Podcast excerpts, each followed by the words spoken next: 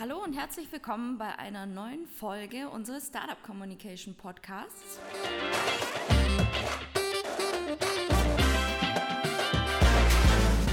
Heute dreht sich alles um das Thema Influencer Relations und ähm, ich bin die Karina und neben mir sitzt die Saskia, unsere Social Media Managerin. Und ähm, wir haben gedacht, nachdem wir in letzter Zeit sehr häufig gefragt wurden, ob Influencer Relations tot ist ähm, und man sich damit nicht mehr beschäftigen muss, ähm, sprechen wir doch heute mal im Podcast drüber. Darum würde ich einfach mal losstarten. Ähm, Saskia, was meinst du denn, für wen macht Influencer Marketing Sinn?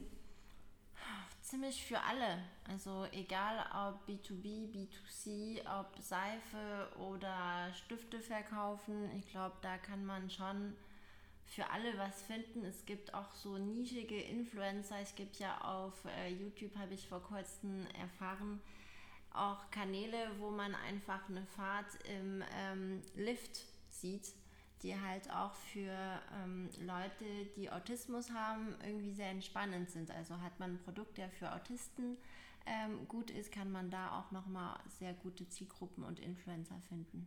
Mhm. Also ich würde auch sagen, so in meiner Erfahrung, ich meine, gestartet ist es ungefähr, ich würde jetzt mal sagen, so wirklich aktiv vor sechs, sieben Jahren wo es so mit den Bloggern losging. Ich würde sagen, jetzt hat sich schon ein bisschen ähm, verändert, auch nachdem Instagram immer stärker wächst und gefühlt auch jeder bei Influencer Relations meines Erachtens an Instagram denkt. Ähm, was ich eigentlich ganz schade finde, weil ähm, für mich Influencer Relations wesentlich weiter gefasst ist. Und ähm, da muss man vielleicht auch nochmal überlegen, was ist eigentlich ein Influencer? Ähm, ich denke, wenn man jetzt aus der klassischen PR-Schiene kommt, ähm, war der Meinungsbilder früher halt häufig ähm, der Journalist. Und meines Erachtens hat sich das extrem ausgeweitet über eben äh, Social Media, digitale Medien.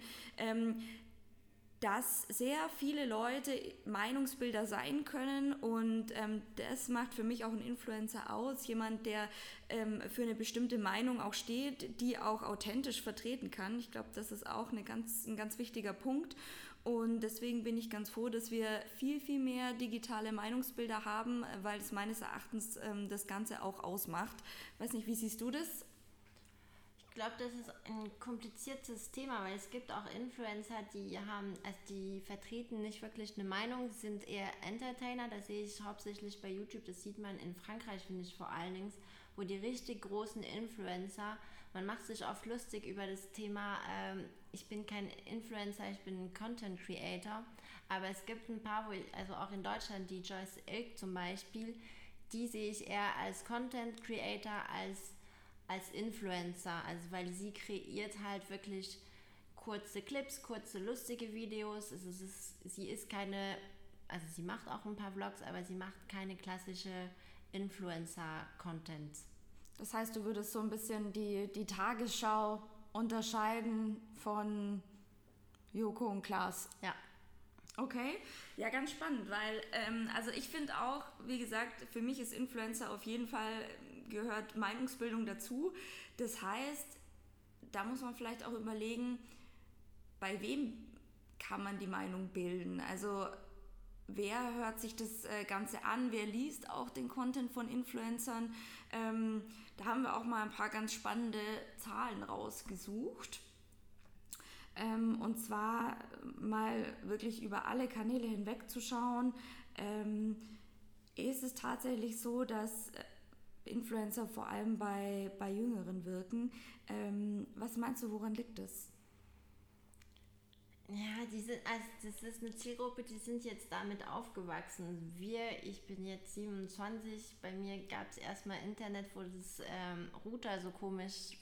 das Modem, piep. Ja, komische Geräusche gebracht hat, bevor man wirklich was suchen konnte. Und dann hat man schnell, so schnell wie möglich was gesucht und ausgedruckt, weil das sehr, sehr teuer war und die Zielgruppe, die, also die jüngere Zielgruppe ist mit dem Handy aufgewachsen. Die hatten es immer in der Hand und deshalb ist YouTube auch bei denen ganz groß, Instagram, TikTok und so weiter. Und da ist halt nicht nur selber was produzieren, sondern auch ähm, Promis, die dann für die Influencer sind, dann auch anschauen. Ich meine, wir haben auch ähm, Promis und Influencer angeschaut, aber damals noch im Fernseher. Ja, ich glaube, dass das auch eine ganz spannende Entwicklung ist, wenn wir da nochmal um dieses wirklich Informationen vermitteln gehen, wissen wir ja auch, dass die junge Zielgruppe in dem Sinn gar nicht mehr ähm, groß Zeitung liest, im TV unterwegs ist. Ähm, das heißt, die ziehen sich ja auch die Informationen und das, wie sie quasi ihre Meinung und Weltanschauung aufbauen sozusagen, ähm, ja auch aus dem Social Web. Jetzt ist die Frage, ist es eine positive Entwicklung oder ist es eben was, wo man, sage ich mal, eher ähm, Bedenken haben sollte, weil ähm, vielleicht die Influencer nicht ähm, so umfassend informiert sind, wie jetzt zum Beispiel ein Journalist der Tagesschau, wenn wir mal bei dem Beispiel bleiben. Mhm. Äh, da habe ich ein cooles Beispiel, ich weiß nicht mehr, wie die heißt, aber eine Journalistin, die war auch im Weißen Haus, sagt man auf Deutsch, ähm, als äh, Reporterin unterwegs, hat jetzt auch einen äh, Instagram-Kanal, wo sie die News nochmal aufklärt und wirklich mhm, sehr cool. ausführlich, also halt die USA-News hauptsächlich, aber das, das sieht man schon, klar, die Journalisten sind ein bisschen spät dran, aber es kommt jetzt auch langsam, dass die News auch auf Social Media draufkommt. Bisschen langsamer, aber man sieht auch die Influencer selbst, auch Schauspieler, vor allem in den US, versuchen da nochmal die Leute zu informieren da, also die Amy Schumer zum Beispiel postet da auch ständig Artikel und klärt auch nochmal auf. Sehr, sehr viele Schauspieler machen das heutzutage.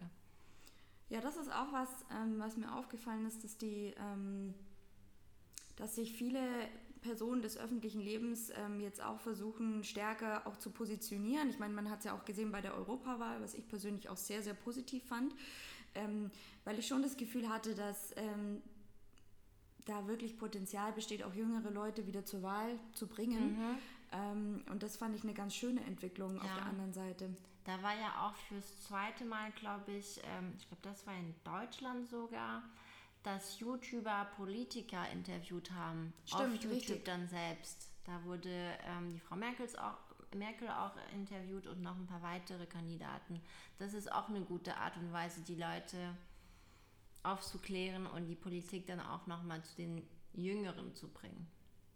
Jetzt ist es ja so, ähm, dass man sagt, die jüngere Zielgruppe ist vielleicht noch nicht so kaufkräftig, sei es durch das Haushaltseinkommen oder sei es, weil die teilweise auf Instagram noch so jung sind, ähm, dass sie noch gar nicht eine eigene Kreditkarte und so weiter haben oder einen eigenen ähm, PayPal-Account. Das heißt, die Direktverkäufe ähm, sind in dem Bereich schwierig. Ähm, was bedeutet das jetzt für Marken konkret? Also ist Influencer Relations nach wie vor ein spannender Bereich oder wie entwickelt sich das Ganze? Ich glaube, das ist schon, also es, es gibt eine große Zielgruppe, die sehr jung ist, aber es gibt auch, ich glaube, bis 30, die, unter, die auch Influencer-Content anschauen. Ich bin zum Beispiel ein großer Fall. Beim Frühstück schaue ich mir auch schon nochmal auf YouTube ein paar Videos für einen Influencer, die ich mag auf Instagram folge ich ein paar und wenn, also ein paar Blogger auch noch und wenn die irgendwas Interessantes in der Story posten, lese ich dann auch nochmal den Blog. Ich glaube, da ähm, kann man auch nochmal weit gefächert Zielgruppen finden und auch im B2B-Bereich. Ich meine, ich, ich folge auch auf LinkedIn ein paar ähm, LinkedIn-Influencer heißen die ja, die mich dann auf den Laufenden halten, was gerade auf Social Media am Start ist, was gerade in Tech-Bereich am Start ist, im Startup-Bereich auch. Und da hat man dann auch wohl ältere Zielgruppen, die man erreichen kann. Also B2B würde ich da auch nicht vergessen für Influencer-Marketing. Jetzt ist es ja so, ähm, ich sage jetzt mal gerade auch im PR-Bereich ist das was, was wir ja sehr gerne machen. Also wir arbeiten ja auch, ähm, muss man sagen, lieber noch mit Bloggern zusammen, wie jetzt mit ähm, Leuten, die rein auf Instagram Bilder posten. Also da hat, haben für uns in dem Fall die, ähm, die Leute, die einen Blog oder auch, sage ich mal, einen Vlog haben, natürlich in Anführungszeichen mehr Aufmerksamkeit, einfach auch da die Inhalte länger auffindbar sind. Ähm, es ist es natürlich schon relativ schnelllebig und im Moment ist es so, dass die Influencer, die wir anfragen, fragen natürlich auch, sage ich mal, Leute an, die rein auf Instagram unterwegs sind, weil wir denken, die passen gut zur Marke, ähm, wird es halt relativ schnell teuer. Ähm, das ist auch was, wo man einfach überlegen muss, wann macht es denn Sinn, mit einem Influencer zusammenzuarbeiten? Jetzt hast du ja zum Beispiel auch schon bei Flixbus Influence Relations gemacht, ähm, ist ja auch schon ein bisschen her, aber was ist so deine Erfahrung, was die Preise angeht? Ist es schon auch so, dass es enorm gestiegen ist oder hast du das Gefühl, es lohnt sich nach wie vor oder auch im Reisebereich vor allem sind noch Blogs spannend? Ich glaube schon, dass es gestiegen ist. Ähm, es kommt halt auch darauf an, was man als Produkt hat. Bei Flixbus hatten wir die Chance, dass wir ein sehr schönes Produkt hatten und da haben wir die Influencer auch nicht bezahlt dafür. Die haben da wirklich nur Barterdeals von uns bekommen und konnten dann mit einem Gutschein dann mit Flixbus reisen und haben darüber auch berichtet. Klar, bei Barterdeals bekommt man halt nicht die größeren Influencer, aber je nachdem kann man auch, also ich habe auch ein paar größeren angefragt und hatte den Glück, mit, der, mit einer französischen Influencerin zu arbeiten, die ziemlich groß war und die einfach auch Lust aufs Produkt hatte und gerade ein Wochenende in Barcelona, glaube ich, war das geplant hatte und dann hat es einfach gepasst. Da muss man halt einfach Glück haben.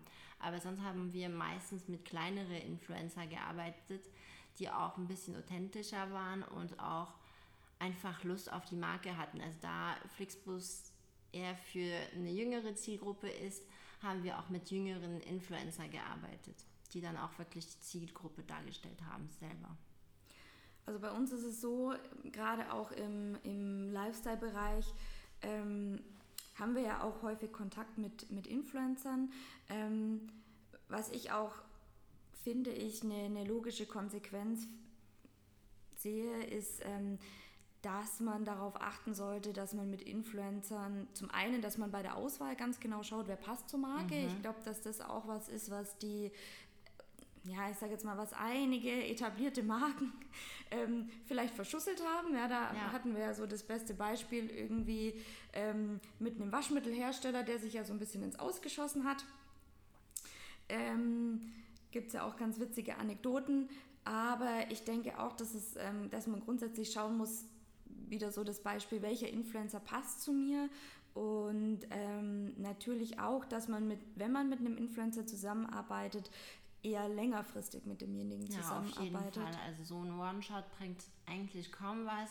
Da muss man schon auch mehrmals im Feed vom Influencer reinkommen und es ist dann auch viel angenehmer mit der Person länger zu arbeiten, weil sie kennt die Marke, sie kennt auch uns dann als Ansprechpartner, hat auch direkt Bock und kommt dann auch nochmal auf einen zu und sagt, hey, ich habe gerade ein neues Projekt, ich will jetzt irgendwie durch Europa starten, äh, reisen zum Beispiel und äh, würde gerne euch dann als Sponsor mithaben. Also da, wenn die Projekte haben und uns dann schon kennen, dann kommen die auch direkt zu uns und fragen, ob das Projekt ist, wo wir auch Lust hätten. Das ist mega angenehm. Und ich meine, wenn man einmal im Feed von Influencer war und danach kommt drei Wochen später eine andere Marke, die das ziemlich gleiche Produkt hat, dann ist auch die Authentizität von den einmal da gewesen zu sein gleich null. Und für den Influencer ist es auch nicht wirklich ähm, zielführend. Jetzt ist es ja so, wir werden ja häufig gefragt, so was kostet denn Influence Relations? Das ist natürlich so ein bisschen wieder wie das Beispiel, ja, was kostet ein Auto? Kann man nicht so wirklich pauschal sagen. Was jetzt bei uns zum Beispiel als Richtwert häufig aufgefallen ist, ist, dass wenn man eben rein auf diese Instagram-Influencer geht und wirklich mal anfragt, bekommt man ja dieses Media Kit zugeschickt und ist dann ja bei, Inf bei den großen Influencern, die sage ich mal so ab eine Million starten, ja schnell mal bei irgendwie 10.000 Euro pro Bild dabei. Das ist natürlich für viele, sage jetzt mal junge Marken ähm, wirklich eine Herausforderung, ähm, wo man auch schauen muss, wie entwickelt sich denn das Ganze? Weil es ist natürlich für viele junge Influencer oder neue Influencer ähm, ein ganz attraktives Geschäftsmodell, irgendwann dahin zu kommen. Gut, ich poste jetzt mal, für viele Leute wird es ja immer schnell so reingezogen, die, die postet jetzt mal ein Bild und kriegt gefühlt 10.000 Euro. Das ist doch kein richtiger Job. Ähm, also für mich persönlich muss ich sagen, ist Influencer Relations sehr wohl ein richtiger Job, aber es kommt halt drauf an, wie man es macht, ähm, wie man es aufbaut und vor allem, wie man ähm, dann eben langfristig auch wieder dafür stehen kann, dass man weiß, der Influencer steht wirklich beispielsweise vertritt eine starke Meinung im Bereich Nachhaltigkeit oder vertritt auch eine stärkere politische Meinung oder ist eben wirklich so das Role Model, ähm, wenn es um gesunde Ernährung geht. Ähm, das heißt, wie finden sich Marken eben am besten in dem Bereich zurecht, ähm, ist, denke ich, schon ähm, eine bisschen schwierigere Frage. Ähm, ja, das ist ähm, für uns ja auch immer so eine Sache, was empfehlen wir auch unseren Kunden? Ähm, wie geht man eben nach wie vor mit diesen Influencern um, die wirklich nur auf Instagram posten? Also ich sehe es schon eher so, dass man davon eigentlich eher abraten sollte. Ich würde schauen, wie die Community von den Influencer ist. Wenn man sieht, okay, das ist eine sehr aktive Community, die kommentiert auch sehr viel, dann hat es vielleicht schon einen Wert. Wenn man merkt, okay, die liken ein bisschen, aber sonst ist nicht so viel los auf dem Kanal, dann ist auch, wenn sie eine Million Follower hat, hm, fragwürdig, ob es wirklich was bringt. Aber die, die wirklich eine starke Meinung haben, die haben auch öfters sehr viele Kommentare und dann bringt es auch schon nochmal was. Da muss man halt darauf achten, dass man im Briefing auch sagt, dass der Influencer dann auch danach die Kommentare beantworten soll, dass die Marke dann auch selber da drunter kommentiert und ein bisschen moderiert und sich da einbringt. Aber da muss man halt wirklich schauen, wie die Community tickt. Wenn die aktiv ist, macht es schon Sinn. Wenn sie nicht aktiv ist, würde ich das lassen. Also ich bin eh, wenn ich bei Influ an Inf Influencer denke, bin ich eh bei YouTube immer in meinem Kopf, weil für mich sind da die wirklichen interessanten. Blogger finde ich auch cool und glaube heutzutage ist auch äh, Podcast ein großes Thema bei den Influencer. Ähm, deshalb würde ich mal schauen, ob die vielleicht noch ein anderes Medium haben, ist auch schon noch wichtig. Ja, also ich denke auch, ähm, vor allem für, für Marken oder auch für junge Marken, ich würde auch Influence Relations nach wie vor in Betracht ziehen. Ich würde auch schauen, auf welchem Kanal vor allem. Ich würde so ein bisschen weggehen von diesen reinen Instagram-Postings. Ja. Ähm, das auf jeden Fall überlegen, äh, macht es Sinn und vor allem Input, Output ist eben auch so eine Geschichte. Ähm, für mich ist es schon so, dass Influencer Relations eher in dem Bereich Brand Awareness zählt, wie in dem Bereich Lead-Generierung und Verkäufe. Ja.